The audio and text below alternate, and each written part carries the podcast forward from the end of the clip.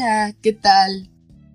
Queridos extraños. Mm, bueno, mi nombre es Elizabeth Baez y principalmente quería hacer un podcast sobre libros, que es lo que más me gusta, o bueno, una de las cosas que más me gusta, pero también estoy pensando en hablar sobre otros temas, pero era lo que les quería decir, que no nada más va a ser un solo tipo de formatos así me gustan los libros, pero quiero, o sea, no sé, en este momento el primer episodio quiero que sea sobre la importancia de los libros en nuestras vidas, cómo nos dejan cambios, cómo nos hacen ver la vida de, de otras personas desde puntos diferentes, perspectivas, cosas así.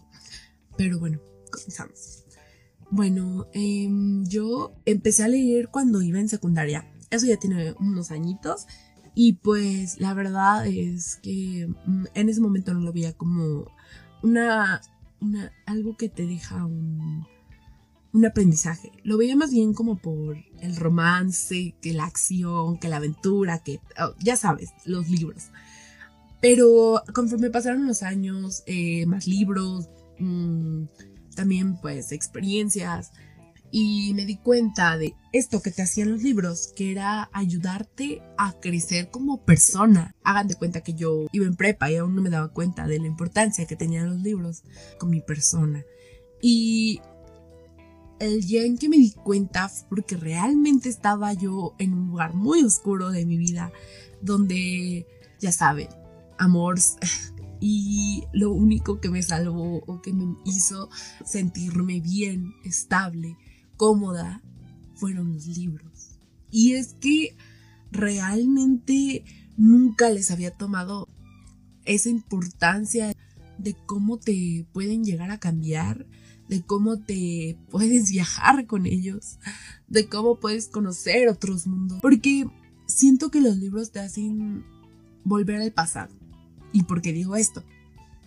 Porque cuando somos chiquitos, cuando somos más inocentes, nos es más fácil imaginarnos cosas, crear, jugar con nuestra mente para entretenernos. Y es lo que nos hacen los libros. O sea, nos hacen viajar, ver mundos nuevos, cosas que nunca imaginábamos que podrían pasar. Mm, los libros nos abren puertas que no conocemos o que no somos conscientes de ellas.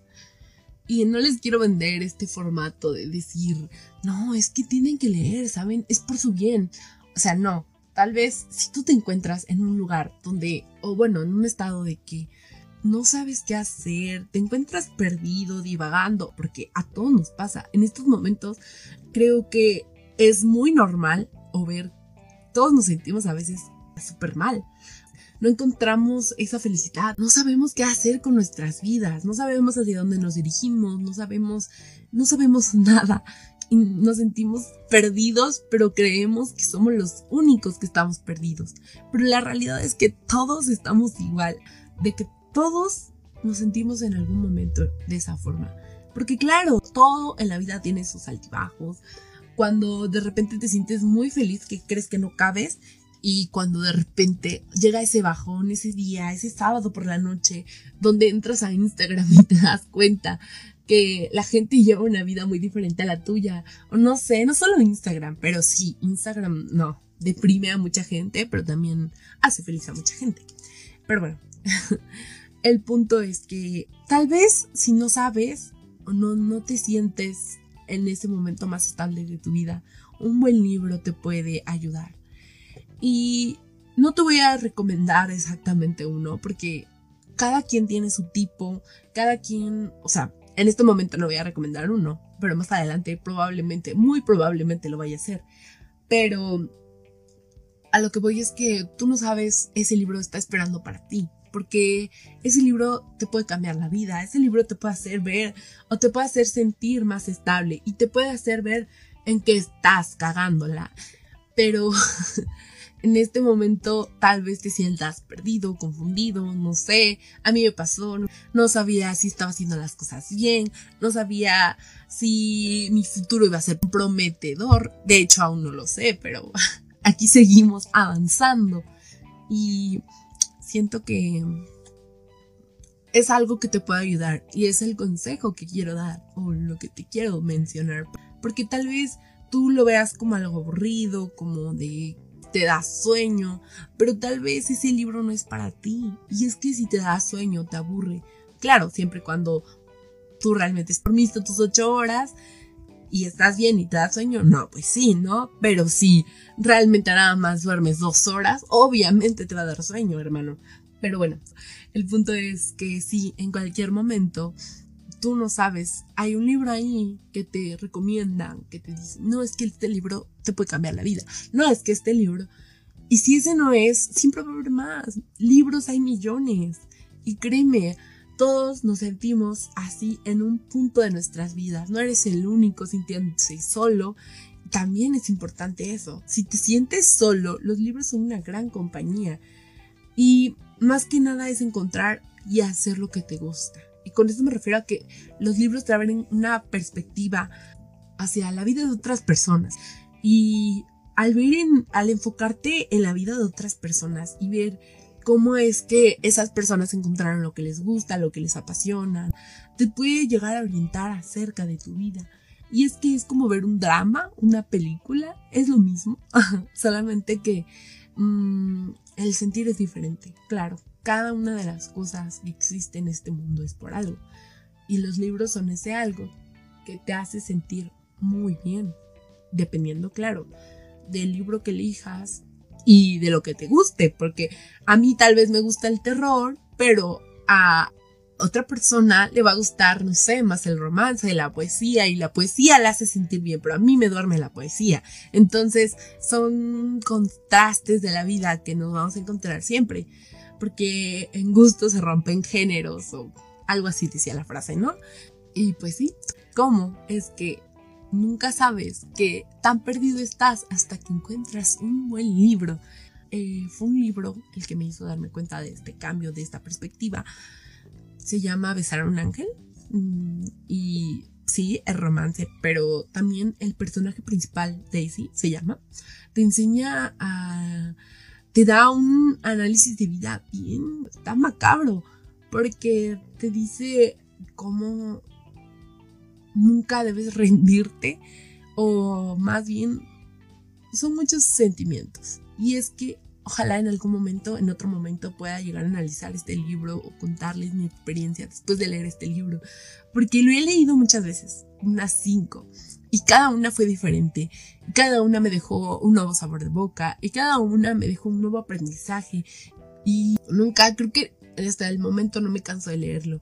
Claro, también hay libros que nada más quiero leer una vez, porque me gustó tanto que no quiero cambiar mi perspectiva, o releer un libro cuando son dos tiempos muy distintos, te hace verlo de diferente manera también, claro que sí, y te das cuenta de la persona que eras antes, que no es la misma que está parada enfrente de ti y cuando te ves al espejo, claro, claro que sí, eso se sabe, pero bueno, ese es el punto de del por qué los libros nos llenan el corazón, nos hacen sentir bien, nos dejan experiencias, nos dejan todo ese sentimiento chido que debemos andar cargando. Y es que todos necesitamos eso, ¿saben? En algún punto de nuestra vida nos sentimos tan mal que necesitamos un break, darnos un respiro, ver cosas nuevas, descubrir cosas que no sabes que te gustaban. Es como ahorita en cuarentena, todos descubrimos cosas que no sabían que nos gustaban, cosas que sabíamos que nos gustaban, pero al final realmente no nos gustaban.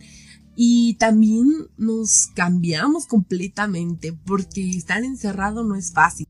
Y no solo eso, a lo que iba es que realmente yo en cuarentena les puedo asegurar que no leí mucho porque descubrí cosas que no sabía que me gustaban, conocí nuevas cosas, muchos, muchos cambios.